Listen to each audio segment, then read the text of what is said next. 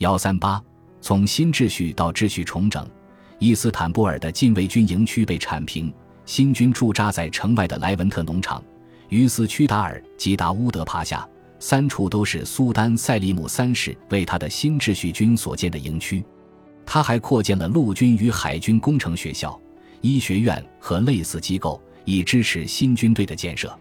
不同于他的前辈，在建立新军方面。马哈茂德用的外国顾问不多，奥斯曼当时的盟友也不多，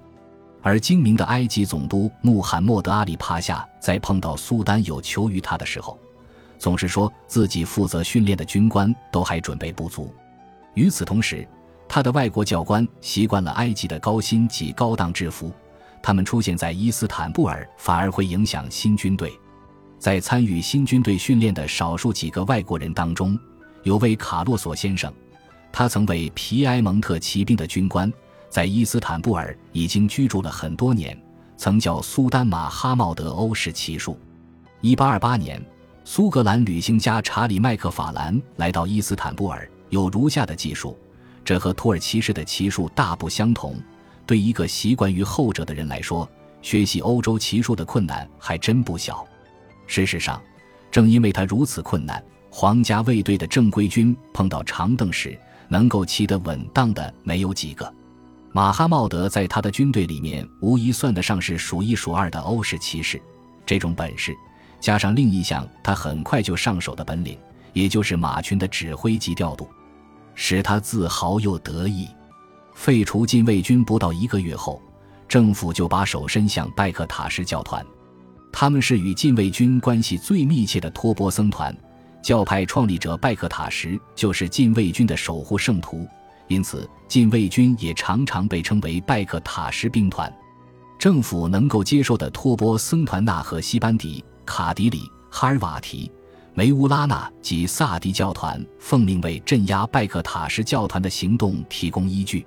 不论多么不情愿为他们的同行的命运发声，他们别无选择，只得以宗教之名为这项政治决策背书。拜克塔什教团的罪名再传统不过，就是异端罪。历史上，对任何被怀疑偏离正统逊尼派信仰的穆斯林进行政治清算时，政府都会高举这面大旗。教团中的重要人物全被处决，他们在伊斯坦布尔的教产也被摧毁、没收、出售或移作他用。裁决的结果不仅适用于首都。整个卢米利亚及安纳托利亚也都和过去一刀两断。拜克塔什的土地收入成为马哈茂德新军的财政来源。谣言及错误消息推动了清算的进行，许多与拜克塔什教团毫无瓜葛的人也被逐出伊斯兰教，无论其为统治阶层成员还是普通民众。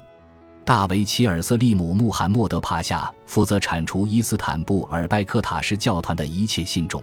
但当时的宫廷史家艾哈迈德路特费埃芬迪尔文，塞利姆穆罕默德帕夏本人就是一个拜克塔什派，出身伊斯兰教上等阶层的沙尼扎德阿塔乌拉埃芬迪曾任宫廷史家，是重要医学作品的作者。他在1826年被控同情拜克塔什教团，被逐出伊斯坦布尔。据说还没收到苏丹所下的放逐令，他就已悲伤而逝。与不止一个托钵僧团建立友好关系是很平常的事，对拜克塔什教团的清算是如此激进，很多其他教团的谢赫也成为追捕的对象，并因此被流放。然而，由于拜克塔什教团成员经常也会加入其他教团，特别是受到官方喜欢的纳和西班迪教团，拜克塔什仍秘密存在。到了19世纪中叶，他们在精英阶层中再度得宠。与禁卫军的关系也使伊斯坦布尔具有政治影响力的三个最富有的犹太家族阿吉曼、卡莫纳及加拜伊的首领遭到处决。以赛亚·阿吉曼继承了先人的事业，当时是禁卫军的银行家。另外两个人据说也和禁卫军有财务方面的关系，他们的财产被没收。这种给国库带来意外之财的机会，无疑也决定了他们的命运。然而。为奥斯曼辩护的人也针对犹太人遭遇的祸事提出不同看法，将他们之死归咎于亚美尼亚人与犹太人之间为竞争有利可图的职位而引发的斗争。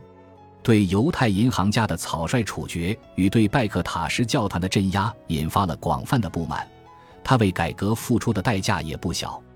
协助他改革军队的所有官员都获得了慷慨的赏赐，为此，他不得不向城里的工匠开征新税以应对赤字。面对连月来的杀戮，伊斯坦布尔的老百姓已经麻木了，他们朝不保夕，受到当局的威吓，